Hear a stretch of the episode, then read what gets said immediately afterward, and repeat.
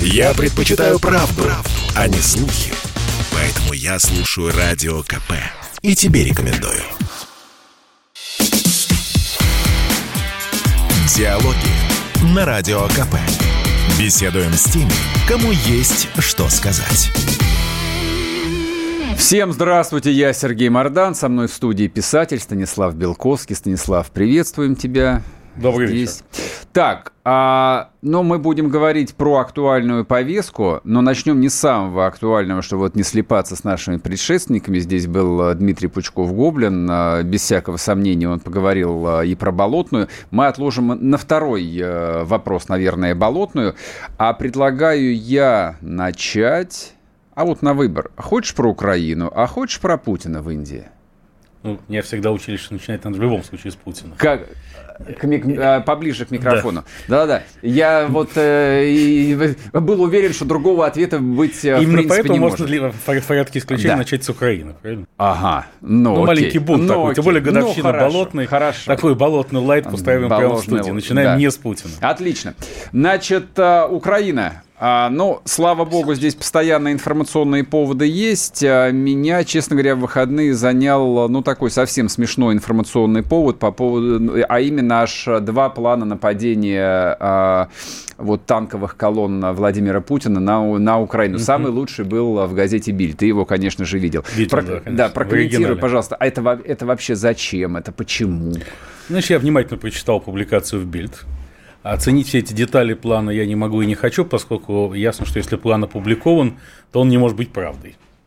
Тем более, э, вторжение нам обещают на конец января, начало февраля, поэтому какой, какой смысл за два месяца давать утечку плана? Угу. Там, кроме плана в этой публикации Бильд, были концептуальные вещи. Их две. Первое, что Украина вынуждена будет капитулировать под давлением Запада, то есть Запад принудит ее капитуляции, никак иначе, помогать не будет. Угу. И вторая концептуальная вещь, что если в процессе наступления российских войск против России введут санкции, то эти войска не остановятся на линии Умань-Коростень, а пойдут до конца. И заберут не все, не половину Украины, а всю. Из чего я сделал лучше, эта публикация, в общем, выгодна Кремлю. Я не утверждаю, что она заказана mm-hmm.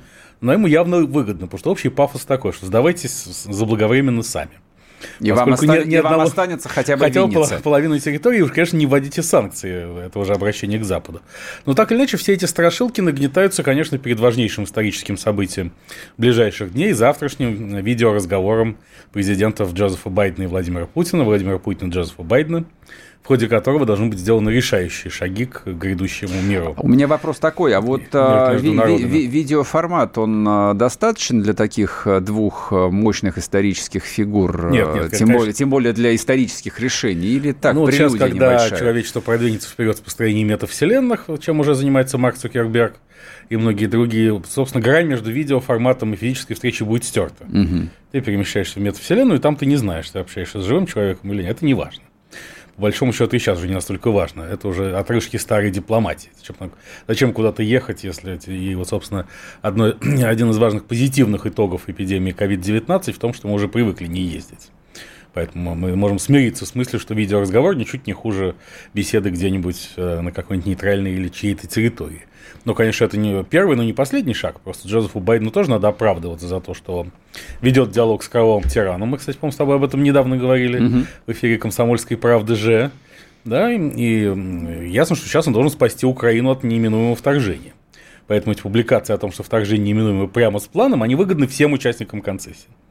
А, поскольку, во-первых, э, позволяют им предстать в роли миротворцев на следующем витке. У меня вопрос цикла. вот какой. А помимо желания разделить Нобелевскую премию мира, какая мотивация может быть э, у Байдена и у Путина вот в нагнетании этой э, истерии, соответственно, вот в ее благополучном разрешении? Ну, как и в случае Карибского кризиса, должен быть найден какой-то компромисс. Хотя, Чтобы что? Ну, между Карибским кризисом 1962 года и Хельсинскими соглашениями 1975 прошло 13 лет, когда были зафиксированы принципы обустройства биполярного мира. Вот сейчас, конечно, о биполярном мире речь не идет, поскольку сами представления о полярности уже сильно рассосались. Они не могут быть такими, как в 20 веке, до технологической революции. Но э, Владимир Путин ясно дает понять, что он не хочет расширения НАТО на восток. Он хочет об этом договориться и получить гарантии. И хочет, чтобы были открыты какие-то возможности для, если не снятия, то смягчения санкций в среднесрочной перспективе. Философия чего готова, и можем об этом отдельно поговорить. Как это сделать, сохранив Америке и Евросоюзу лицо. А Байден должен показать, что он предотвратил огромную войну в Европе. Именно поэтому нагнетание ведется, что война mm-hmm. неминуема. Все. Танки уже в Киеве, а послезавтра они будут в Берлине.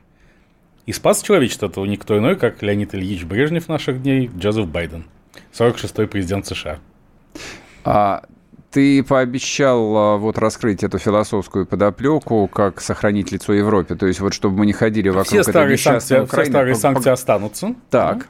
Но поскольку мы все вместе, все, все силы люди доброй воли, и США, и Евросоюз, и, и Россия, и даже Китай, э, все боремся за зеленое время, за зеленую экономику, э, за спасение нашей единственно выделенной нам Господом Богом планеты Земля, то значит в рамках неких проектов, приоритетных с точки зрения зеленой повестки, санкций может не быть.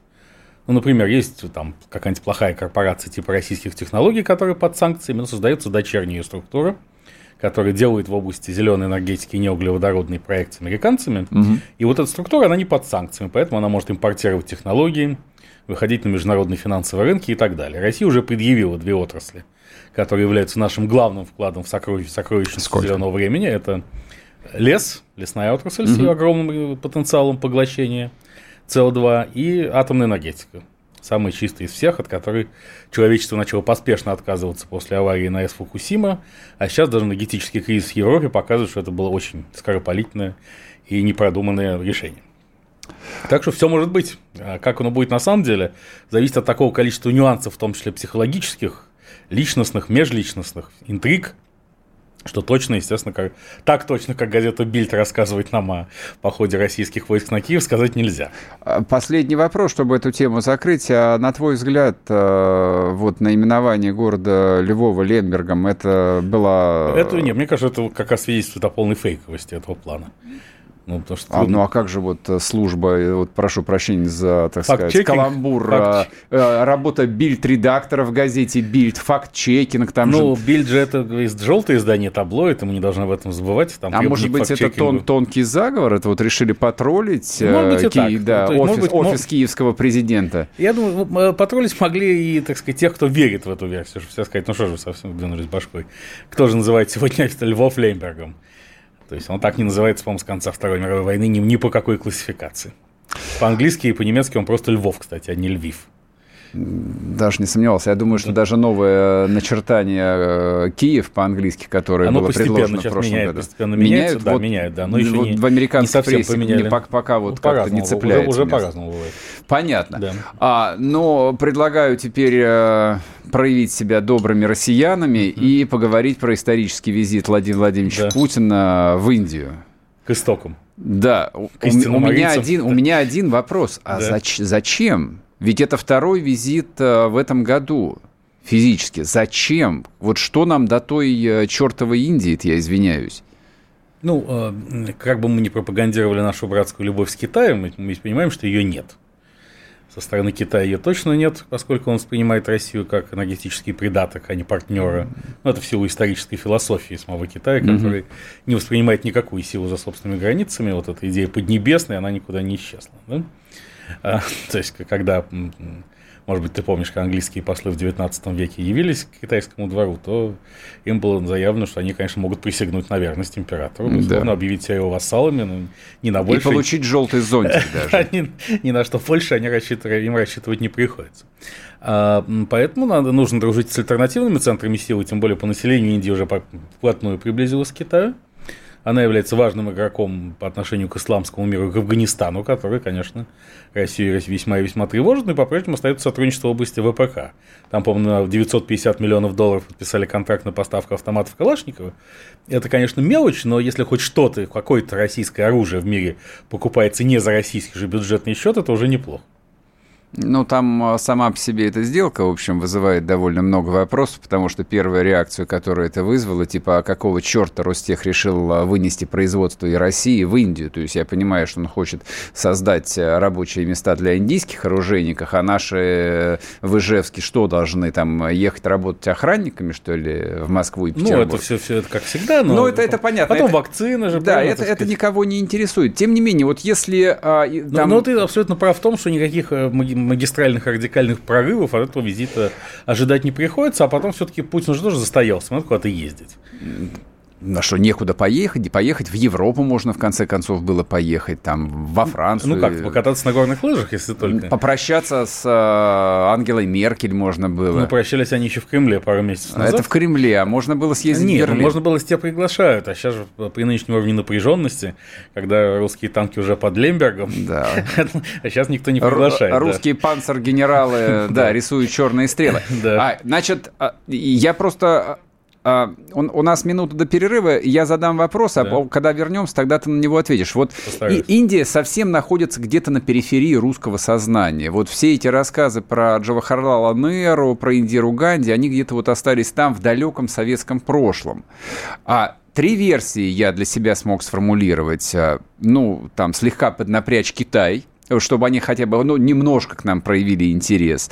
Вторая версия – это оторвать Индию от Соединенных Штатов. Там вроде, в общем, какая-то любовь э, наладилась. И третья версия, третьей версии у меня нет. Ну, вот, как ты сказал, просто захотелось... Я постараюсь ее придумать за время перерыва. Да, Путину просто захотелось съездить, съездить за границу, Помнишь, хоть куда-нибудь, да. Прах пересекает границу, говорит, вот цель визита немного развеется. Сейчас мы уйдем на короткие новости, вернемся, и Станислав Белковский предложит вам, а, соответственно, свой ответ, зачем Путин отправился в Дели. Я слушаю «Комсомольскую правду», потому что «Радио КП» — это корреспонденты в 400 городах России. От Южно-Сахалинска до Калининграда. Я слушаю «Радио КП» и тебе рекомендую. Диалоги на Радио КП. Беседуем с теми, кому есть что сказать.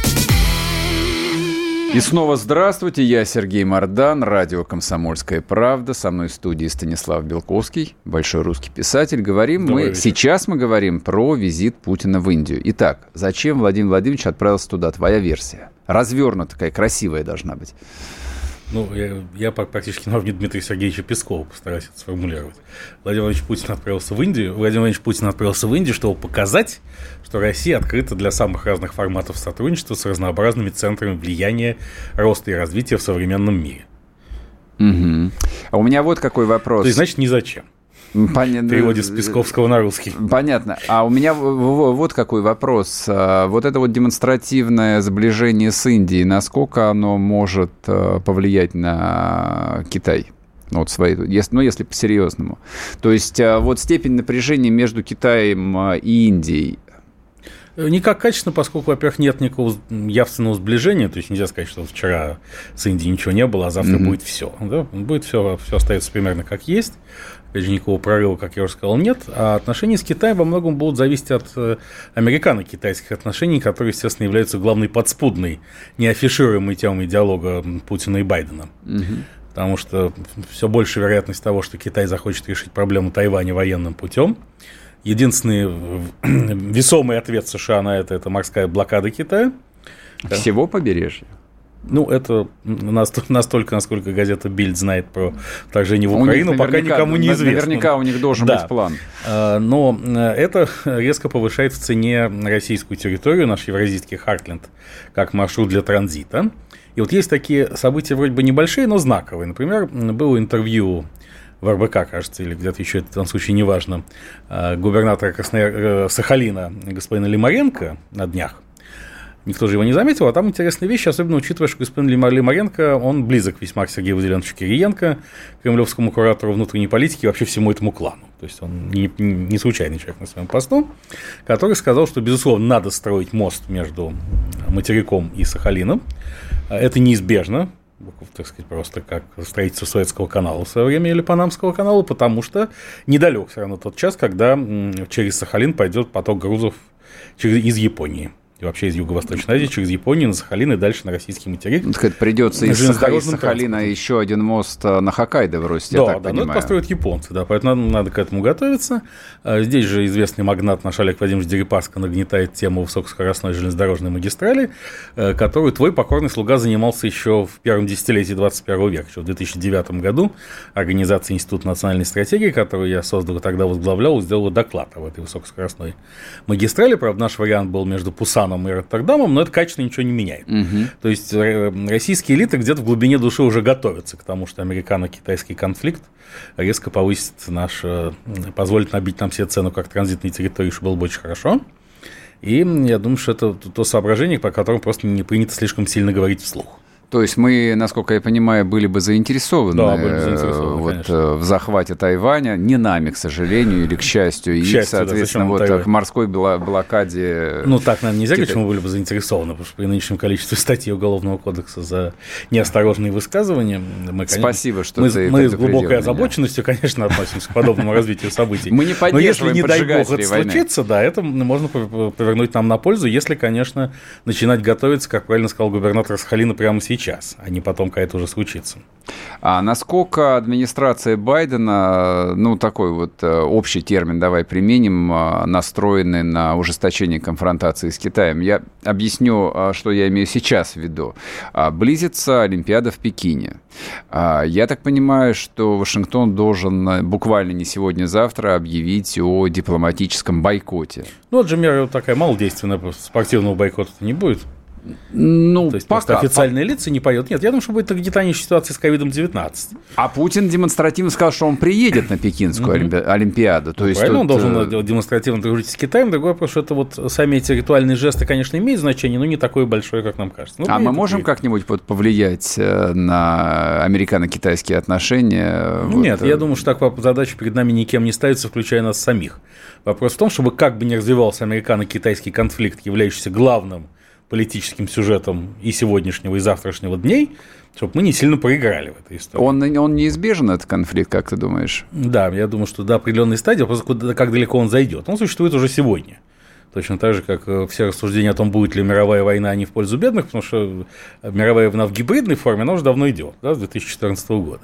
И она не третья, а четвертая, поскольку третья была холодная война, закончившаяся в 1989 году с а, падением Берлинской стены. Вопрос в том, как, как, э, каков будет предел компромисса. Но это будет в основном борьба США и Китая не только в военной сфере, опять же. Ну, например, э, это борьба концепции управления искусственным интеллектом. Китай совершенно ясно сделал ставку на э, сбор глобальных бигдейта, больших данных и контроль над ними. И вот здесь это точка, в которой искрит очень между Америкой и Китаем, поскольку Китай – ясно дал понять всем мировым корпорациям, что он готов с ними работать и допускать их на свой огромный рынок, в 10 раз больше, чем российский, например. Только при условии, что все персональные данные будут храниться в Китае. Соответственно, крупнейшие международные, то есть фактически американские корпорации типа Apple там, и так далее, должны дать ответ на вопрос, собираются они уходить с китайского рынка или, или нет. Соответственно, США должны, видимо, вводить санкции против своих же собственных корпораций, чтобы не дать им идти в Китай. Вот, то есть, этот конфликт, он очень многолик и многообразен.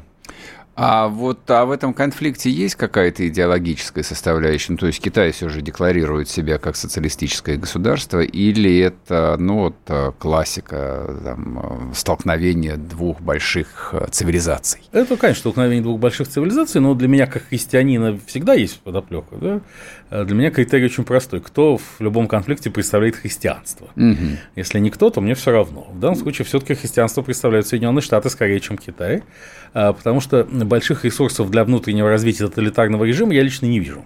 То есть я в этой борьбе все-таки делаю ставку на США. Другое дело, что это, этот результат может быть достигнут не скоро. Поскольку Китай вообще очень заточен исторически на длительные решения вопросов. Но, как мы знаем, Китай же не выиграл ни одной большой войны против внешнего врага. Да? даже дикие монголы, которые были пленниками и данниками Китая, как-то захотели завоевать Китай, тут же завоевали и так далее. Да? Так было всегда. Японцы, Китай завоевали все, кто да, хотел все. его завоевать. Японцы хотели, загромили И всех они растворили со страшной силой. Поэтому для китайцев, как для Михаила Ларионовича Кутузова в 1912 году, очень важно избежать генерального сражения.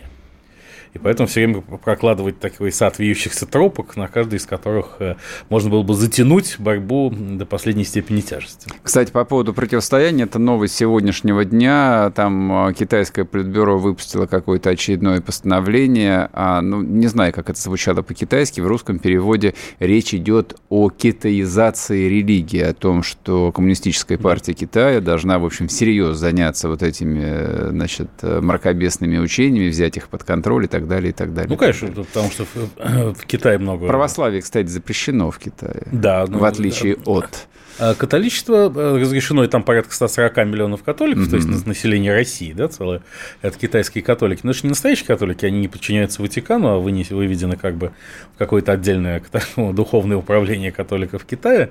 Э, кстати, митрополит Тихон Шевкунов, известный нам очень влиятельный священнослужитель, близкий к президенту Путину, недавно очень намекал на то, что вот Сколько? неплохо бы сделать китайскую православную церковь Московского патриархата. Угу. Но, насколько я его понял, он это говорил в одном интервью, он, правда, давно, насколько я знаю, э, эту идею окучивает, не первый год, что можно было по Э, воцерковить, э, обратить в православие, воцерковить китайцев, э, которых потом можно завести на российскую территорию в качестве рабочей силы, чтобы это были уже не китайские китайцы, а наши русские китайцы.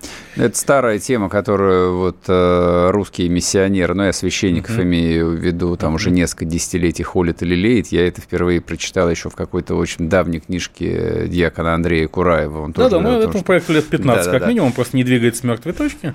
А, поскольку я не уверен, что с политической и экономической точки зрения он так уж оправдан и благоприятен, но это, это отдельный вопрос. В общем, э, э, я считаю, что тоталитарный режим все равно проиграет. Но сколько времени это займет, это отдельный вопрос для того, чтобы закрыть тему, uh-huh. а вот э, этот э, термин тоталитарный режим, тоталитарный Китай, тебе не кажется, что это ну, довольно такая устаревшая, не очень актуальная формулировка? А что в Китае особо тоталитарного, что его отличает от Китая, допустим, 500-летней давности, 200-летней, ну, до Первой опиумной войны? Все примерно то же самое с вариацией. С поправкой на технологическую революцию и возможность манипулирования огромными массами людей на технологическом уровне что, собственно, несет угрозу всему миру сегодня, не только Китаю. Да? Но в Китае все-таки это возведено в ранг э, государственной политики, совершенно официальный. Ты не принадлежишь сам себе, угу. ты принадлежишь государству со всеми потрохами. Цена человеческой жизни в Китае действительно всегда была предельно низкая, угу. на чем и строились любые китайские проекты развития. Поэтому, когда наши люди говорят о том, что Советскому Союзу была нужна китайская модель в конце 80-х, они просто не отдают себе отчет в том, что, что это такое они никогда не задумывались, что такое. Китайская модель – это модель обнуления ценности человеческой жизни. Я не хочу сказать, что у нас она была слишком драгоценна на протяжении разных периодов нашей истории, но все равно наша жизнь была дороже китайской существенно. Некоторые говорят, что вот а, русское презрение к человеческой жизни, оно тоже приобретенное. Ну, то есть мы это называем а, некой там ордынской моделью управления, но ордынская система а, вполне себе плоть от плоти от китайской, потому что если, в общем, монголы научились у кого-то государственному управления. Чингисхан, безусловно. Да, то научились они именно у китайцев. Вспоминаем великого хана Хубилая, вот, который настолько же монгол, насколько и китаец. Да, научились, конечно, они, так сказать, придя в Китай, собственно, еще, еще на стадии объединения монгольских племен, так сказать, как бы ассоциированные с китайцами племена, там э, фактически дали весь э, интеллектуальный инфраструктурный ресурс Чингисхану. А, сейчас у нас будет еще один перерыв, а, а после перерыва я предлагаю обсудить славный юбилей Болотной площади. Не уходите, Станислав Белковский и Сергей Мордан в студии. Попов изобрел радио, чтобы люди слушали комсомольскую правду. Я слушаю радио КП и тебе рекомендую. Диалоги на радио КП. Беседуем с теми, кому есть что сказать. И снова здравствуйте. В эфире Сергей Мордан, радио «Комсомольская правда». Разговариваем с писателем Станиславом Белковским. А у нас есть славный юбилей, десятилетие Болотной. Вот наш коллега а, Олег Кашин а, у себя в телеграм-канале фантастический заголовок. Вот украсил бы вообще любой медиа. Есть ли не мрази среди лидеров Болотной? Предлагаю обсудить. Вот, можно в этом контексте, можно в каком-то альтернативном, какой тебе больше нравится. Итак, это важная дата. По-своему, ну, как, как всякая дата, которая избавляет нас от каких-то иллюзий, да. А, я помню, как все это происходило. Безусловно, это была реакция определенной части общества на рокировку. 24 сентября, возвращение Владимира Путина в Кремль. Э, Думские выборы не имели такого существенного значения, были только поводом. И ясно, что это было событие целиком системное, ведь это были разрешенные акции, не будем забывать. А если бы они были неразрешенные, то неизвестно, сколько бы людей на них собралось. И они еще раз показали, что прогрессивная общественность структурирована точно так же, как власть. Она является ее полным отражением, она изоморфна ей. Немедленно были созданы какие-то оргкомитеты, назначены начальники над Болотной, которые очень мало имели отношения, собственно, к тем людям, к людям выходившим на Болотную. Но это не важно, ведь нельзя без начальства никак. Ну? Как раз мы максимально адекватно вел себя Алексей Анатольевич Навальный, который сначала пошел под административный арест, а потом, когда вышел из-под него и оказался неформальным лидером э, этих протестов, он на первом же совещании сказал собравшимся, что отдаем ли мы себе отчет, что мы за этим столом оказались случайно. Но никто, кроме него, не отдавался в этом отчет, мне кажется. А, поэтому, но говорить о том, что Болотная и Сахарова ничего не дали, тоже нельзя. Они дали довольно много. Потому что в своем финальном президентском послании, зачитанном 30 декабря 2011 года, Дмитрий Анатольевич Медведев дал много послаблений включая облегчение регистрации партии, возвращение выборов губернаторов. Он же за год до этого говорил, что это случится через сто лет, его случилось сразу. Другое дело, что потом все это свернули фактически, но это произошло было даже создано общественное телевидение, то есть было видно, что Кремль очень так, ясно, что без Владимира Путина еще не вернувшегося тоже не могло происходить, он очень чувствительно реагирует на это, он хочет как-то примириться с э, теми людьми, с, вот, с русскими образованными горожанами, это я придумал такую формулировку тогда, э, которые выходили на Болотную Сахарова, пусть даже они составляли незначительную часть электората. Владимир Путин, конечно, трудом скрывал свои эмоции, Тогда он говорил, идите ко мне, бандерлоги, то есть он не любил всех этих людей, но любил, не любил, а все-таки ну, нужно было как-то маневрировать, и Кремль маневрировал. В этом смысле эти акции были успешными. И вообще такие люди, как Алексей Леонидович Кудрин, Алексей Анатольевна Собчак, никогда не отправились бы выступать на проспект Сахарова, если бы они считали, что в этом нет какого-то элемента мейнстрима, что это опасно и не модно. Я вот сегодня смотрел э, фотографии этого координационного совета. Ну, координационный совет возник уже позже, после Болотной. Он возник. Видишь, у меня, у, у, вот у меня, возник вот... весной, сама эта идея возникла в начале 2012 когда он был совершенно не нужен, поскольку нечего было координировать. Да, вот у меня в голове даже хронологии, как видишь, никакой нет. Действительно, я тут э, солидарен с Кашином, а, и э, вот мне кажется, это очень э, то, то, то, точная формулировка. да, если мрази, если не мрази. Вот у, я помню, у меня было именно такое ощущение сборища каких-то очень странных людей, которые даже на момент болотной, ну, в общем, точно точно не были ни лидерами общественного мнения, ни какими-то моральными авторитетами. То есть никто из них, как мне тогда казалось, ну даже близко не тянул э, там ни на нового Сахарова, ни на нового Соложеницына, ни на нового никого. А, то есть, начиная, ну, я не знаю, там, господи, от а, Бориса Немцова и заканчивая а, там, писателем Лимоновым покойным. Ну, ну, вот, ну, ну, Лимонов как раз вошел уже в клинч с Болотным. Он же предлагал да, да, да, идти это... на площадь революции, и потом сразу на Кремль. А, собственно, сам Болотный проект предполагал отказ от этого радикального сценария в пользу системного компромисса с властями.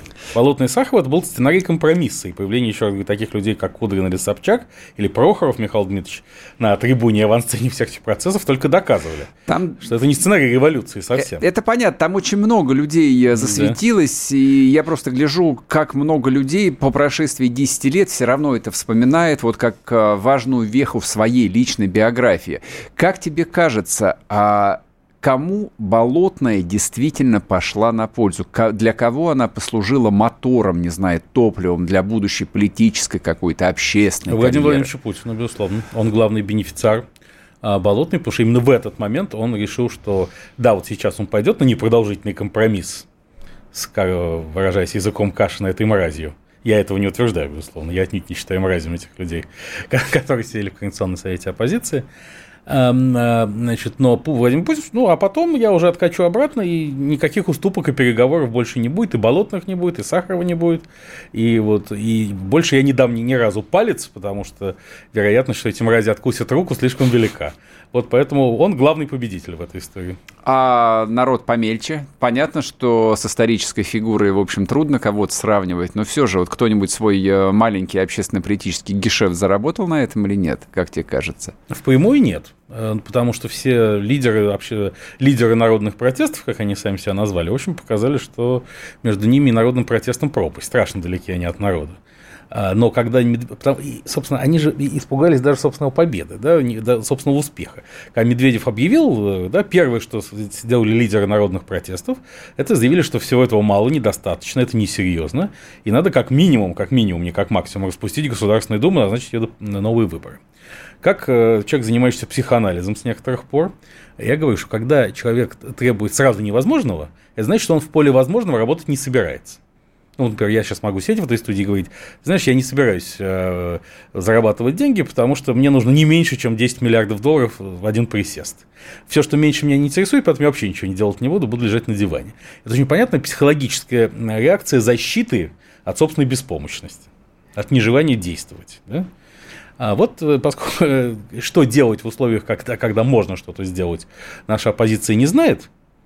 А, ну, если, конечно, она не получает свои результаты прямо из Кремля, из специального окошечка или двери mm-hmm. в администрации президента, у каждого оно, оно свое окошечко и своя дверь, то все, дальше наступает ступор и паралич. И дальше этим, естественно, пользуется приходящий любой Владимир Владимирович Путин, который говорит, ну, простите, коллеги, вы же не воспользовались тем небольшими подачками, которые вам дали.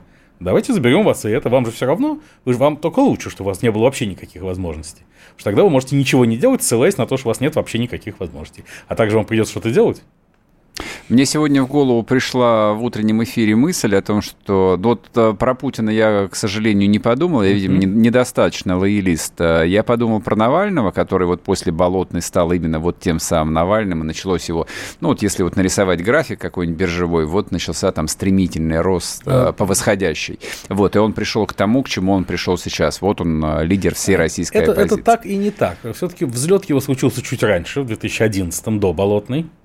А, и Навальный, взлет его на Болотный был связан именно с тем, что он очень резко отличался от остальных. Uh-huh, uh-huh. Вообще Навальному не нужны никакие коллективные проекты. Все его успехи были связаны с тем, что он отстранялся от любых коллективных форм протеста и э, осознанно и бессознательно.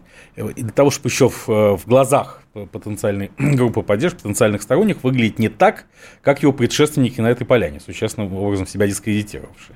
И всякий раз, когда Навальный играл в индивидуальную игру, опять же, или нарочито и открыто, или как-то изображая из себя какие-то коалиционные проекты, но де-факто их дезавуируя, он всегда выигрывал. Никогда ничего коллективного у него не выходило и не должно было выходить. Поэтому в этом смысле Болотно, Болотно было просто для него ярким поводом напомнить о том, что в российской оппозиции есть только один человек. Серьезно, это он.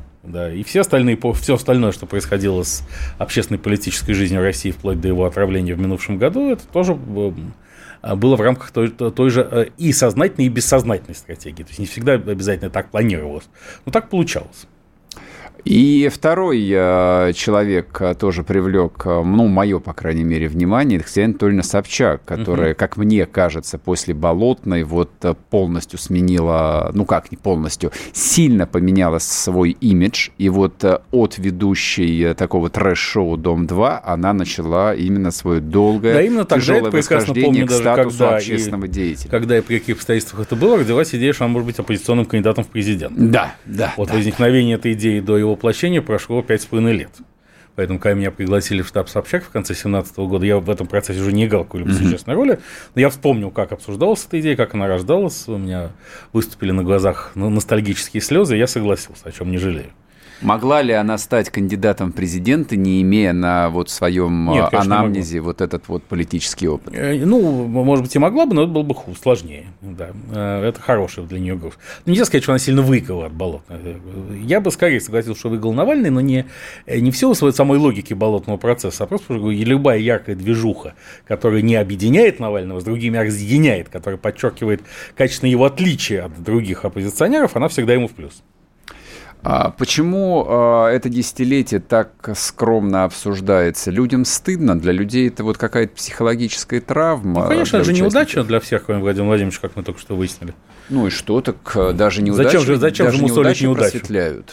Ну, они просветляют, но это не, но это не требует громкого, слишком громкого высказывания. Это требует, как белогвардейцы, скорее, которые скорее, проиграли в гражданской да, войне. Это, скорее требует, требует бормотания под нос, тем более большинство активных участников тех событий, я имею в виду не рядовых болотников, угу Э, которые, думаю, все понимают хорошо, а тех, кто объявился лидером народного протеста, они же не признают никогда, что они что-то сделали не так. Это все виноват кровавый режим. Ну что, ну, в очередной раз они могут сказать, что вот за 10 лет кровавый режим стал гораздо кровавее. Конечно, да, может быть, но это в том числе связано с тем, что лидеры народных протестов, назовем их так, собственно, их самоназванием, э, как-то никак не конвертировали успехи Болотной во что-то осязаемое в политике. Я тут наткнулся на... А наоборот, стали, кстати, делить и ругаться mm-hmm. по плоды первейших успехов, начали делить э, не по-детски уже еще, так сказать, когда они не были оформлены. Хорошо, хоть не министерские портфели, а то Тоже вот... делили, тогда, в, те, в то время была активная масса обсуждений о том, что... Кто какой ли, займет кабинет и пост. Да, да, да, конечно, конечно. Это очень по-русски, мне кажется. Это вообще, не, мы уже сейчас не помним, но это, эти разговоры велись на всем протяжении пребывания Медведева в президентском кресле. Сейчас уйдем на короткий перерыв, вернемся и продолжим, не уходите Никите, Станислав Белковский, Сергей Мардан. Я слушаю Радио КП, потому что здесь самая проверенная и оперативная информация. И тебе рекомендую. Диалоги на Радио КП. Беседуем с теми, кому есть что сказать. И снова здравствуйте, и снова в эфире Сергей Мордан, радио «Комсомольская правда». Со мной в студии писатель Станислав Белковский. И еще раз здравствуйте. Еще раз. А, ты во время, вот за время эфира неоднократно ссылался на всяческие психологические портреты и на то, что ты э, да, почти, да, почти я, что практикующий опять... психоаналитик. Меня это насторожило немного. Объяснить, ну, если тебя насторожило только это... Объяснить, смилостивый государь. Да, я все, все, все больше углубляюсь в эту нишу, которой занимаюсь почти 10 лет, и хочу обратить внимание аудитории а используя служебное положение в личных целях, что вот сейчас публикуется цикл моих статей о Достоевском и психоанализе в «Новой газете», который вы не можете пропустить. Он называется «Достоевский и метавселенная». А также на наш новый медиапроект с великим психотерапевтом Андреем Владимировичем Корпатовым, который называется «Фройд». Тоже следите за, за YouTube где этот проект появляется. Вот, кстати, в догонку это, собственно, психоанализ, в том числе и мировой политики, который, мне кажется, оптимально эффективным инструментом достижения правильного аналитического результата. Кстати говоря, о Байдене и Путине в завтрашнем разговоре, вот как раз в новостях прозвучало, что Джозеф Байден пообщается с европейскими лидерами до разговора. Во всей mm-hmm. этой истории для него очень важно сохранить американское лидерство по отношению к Европе и консолидировать Европу вокруг себя. И, собственно, нагнетание российской угрозы и танков под Лембергом тоже с этим связано поскольку у Европы-то нет своих фактически вооруженных сил таких мощных. Главный военный игрок Америка в этом альянсе. Поэтому, если будете, мол, откалываться от Америки... То останетесь с Путиным а, один на один. Останетесь кровавым режимом один на один, да. А они этого боятся? Ну, если почитать европейские СМИ, да. А на самом деле, как ты думаешь? А, маска же прирастает к лицу. Ведь если а, человек делает ага. карьеру на определенных лозунгах, он начинает в них, безусловно, верить. Так, теперь я хотел бы э, обсудить э, духовные темы, честно говоря. Значит, э, это новость сегодняшнего дня, не откладывая ее, обсудим. Э, Папа Римский собирается в Россию. У меня вопрос вот какой, он не покидает меня много лет. Откуда это маниакальное желание посетить Россию? И почему Россия, ну, в лице своих э, иерархов и покойного патриарха Алексея, и, соответственно, ныне здравствующего патриарха Кирилла, в общем, к этому относится так сдержанно. А почему, собственно, и нет? Почему такие у разных длинные пап, танцы? У разных пап были разные мотивы для этого. У папы Иоанна Павла II, который не безосновательно считал себя причастным к крушению коммунизма, была задача католической экспансии и прозелитизма, угу. который, конечно, серьезно, получил бы серьезный импульс, если бы он прибыл в Россию. Именно поэтому РПЦ-МП, конечно, этому противостояло всячески, хотя Борис Ельцин, а потом Владимир Путин были совершенно не против. Но идти на конфликт с РПЦ-МП они не собирались из-за этого. Сами-то они встречались с папой, но там, у него. А, при, ну, папу Бенедикта мы сейчас не трогаем. Вообще все, что происходит с католической церковью, это кризис иерархической церковной структуры в нашу эпоху да, когда сетевые структуры вытесняют иерархические, и все накопленные исторические грехи, э, как и римской католической церкви, так и православных церковных институций, выходят на поверхность и мешают коммуникации с паствой. Э, папа, э, все происходит как в, сериале, в, сериале, в сериалах Сарентино, молодой папа и новый папа. Да? Значит, потом возник консервативный Бенедикт XVI, который должен был переосмыслить вероучительную доктрину, и так ужаснулся разница между историей теорией церкви и практикой, что ушел досрочно во второй раз всего в истории Святого Престола. А Папа Франциск, рекрутированный из Латинской Америки, где вроде как расцвет католицизма, ну, пока что-то свеженькое, да, он должен со всеми дружить. И тем самым, таким образом восстанавливать Ватикан, что все равно невозможно, но попытки надо делать. Я думаю, кстати, что следующим папой будет афроамериканский кардинал Уилтон Грегори, которого э, первый афроамериканский кардинал, собственно, которого э, сделал э, Франциск Берголье. И вот сейчас надо показать, что он большой миротворец. А, другу, это он, он всегда к этому стремится. Другое дело, что его миротворческие усилия носят исключительно риторический характер, как правило, и никакого продвижения к миру нигде он не достиг. Да, какой бы кризис ни был, он призывает, так сказать, э, чтобы все было хорошо. Но, тем не менее, риторика же важна. важна да, вот сейчас он деле. поехал на остров Лесбос в лагеря мигрантов и начал рассуждать о том, как важно спасти мигрантов. Угу. Неудовольствие, конечно, ряда европейских правительств. Оттуда ему самая дорога, естественно, в Москву. Здесь более интересно, почему патриарх Кирилл Гундяев вдруг неожиданно. Вот это меня а, больше ну как, всего Потому смутило. что это согласовано, конечно, с Кремлем. И это двухуровневая система миротворчества. Владимир Путин будет творить глобальный мир с Джозефом Байденом, угу. а патриарх Гундяев с папой Франциском. У меня вопрос следующий. А, патриарх Кирилл еще в те времена, когда он был митрополитом, а, в церковной среде, в православной среде а, довольно широко обвиняли вот, а, ну, не в экуменизме, конечно, это очень смело было Нет, бы. именно в экуменизме. Ну, я просто так вот, э, я не хотел это употреблять, да. Но вот э, ревностные православные очень косо смотрели вот на эту близость э, к Риму и вот ко всем вот этим вот латинянам, схизматикам. Ну, не, схизматики это мы, не Да, Владимир Михайлович Гундяев, он, как Рабинович известный анекдот, всегда колебался вместе с линией партии.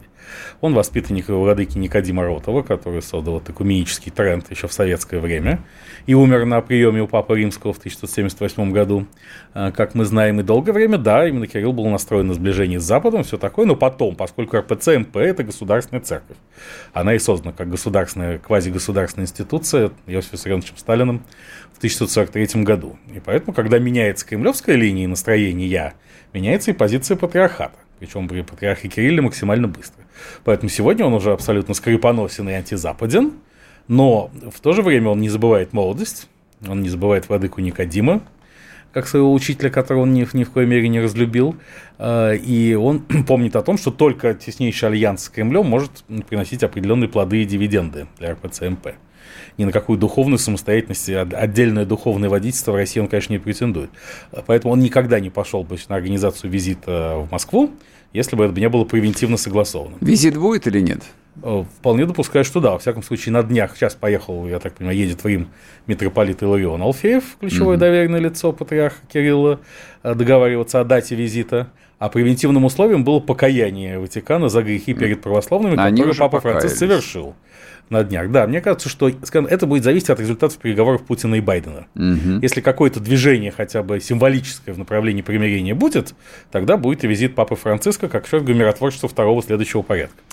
У нас немного времени до конца эфира осталось. Я хочу поделиться с тобой еще одной э, политологической такой э, задумкой. Э, ну, ты-то вот политолог на пенсии, а я да. пока что не состоявшийся политолог.